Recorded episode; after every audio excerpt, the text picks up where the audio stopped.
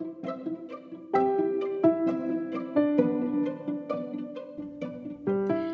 tout le monde, bienvenue au balado Graphilou.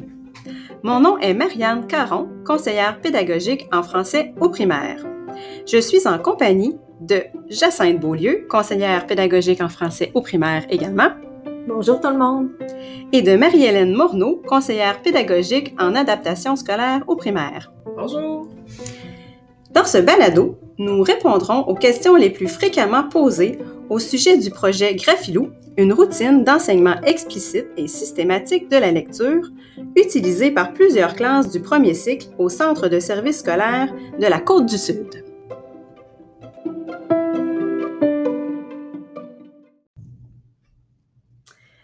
Allô Marie-Hélène, euh, j'ai une autre question. Alors, euh, après huit ans d'expérimentation avec Graphilou, vous êtes sûrement rendu compte qu'il y avait des incontournables, des euh, éléments qui avaient vraiment un impact positif pour la réussite des élèves en lecture.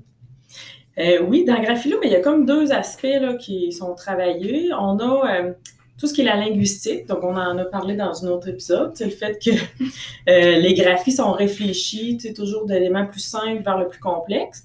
Mais l'élément qui est le plus euh, important, puis c'est pas moi qui le dis, c'est vraiment la recherche, c'est l'enseignement explicite. Donc, d'enseigner, de faire un modelage, de faire une pratique guidée avec nos élèves et de le faire fréquemment. Euh, donc, on parle toujours de notre fameux trois à quatre fois semaine pour avoir un impact. Comment on fait ça concrètement, enseigner le décodage aux élèves? Ben, en fait, dans la routine, il y a plusieurs activités qu'on a dépliées dans un guide, pour reprendre les mots à.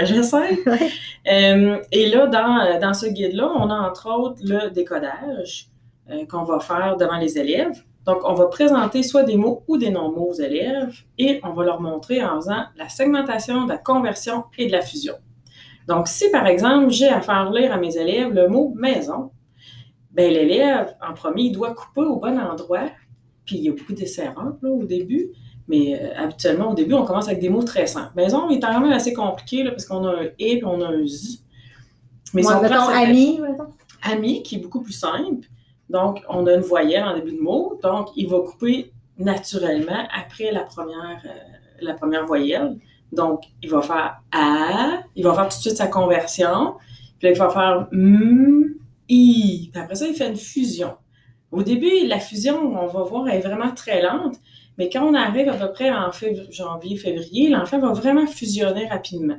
Puis c'est important que nous, comme enseignantes, on le fusionne de plus en plus vite quand l'année va commencer. Donnez l'exemple. Donnez l'exemple, le modelage. Donc, au début, on fait ami, puis on leur montre, ah, j'ai trouvé le mot, c'est ami, parce que c'est un vrai mot.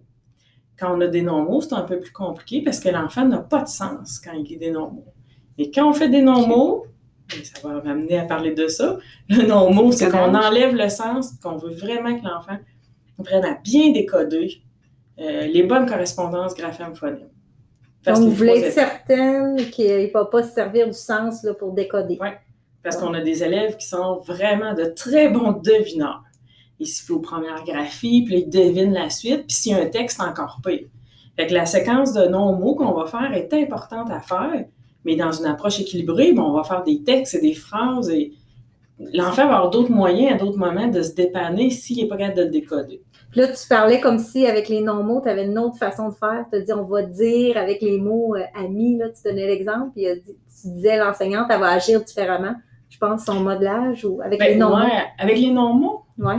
Ben, c'est parce que des fois, il y a plus d'essais-erreurs. C'est beaucoup plus lent à la fusion dans le non-mot. Puis c'est normal aussi. Là, Parce qu'on on prend plus de temps à décoder un non-mot, c'est sûr, ça va de soi. Puis euh, pourquoi dans la routine, on voit la partie syllabe? Tu n'en as pas parlé jusqu'à présent. On a parlé de mots, non-mots. Il y a une partie syllabe. Il y a une partie de syllabe.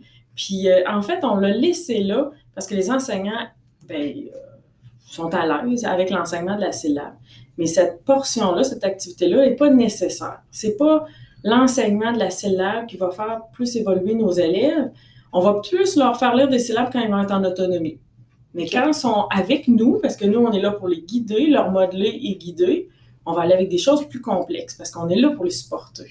Fait si on a des choses à couper, ça pourrait être une partie, la syllabe, d'aller plutôt lire les mots, les non-mots. Quand on est en niveau double ou triple, on peut enlever cette portion-là, fait qu'on vient de se trouver du temps. On garde le plus crunchy pour euh, quand on est avec nos élèves. OK.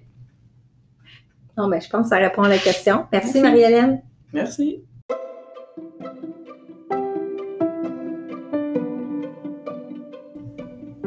Merci Marie-Hélène pour ces informations. On se revoit bientôt.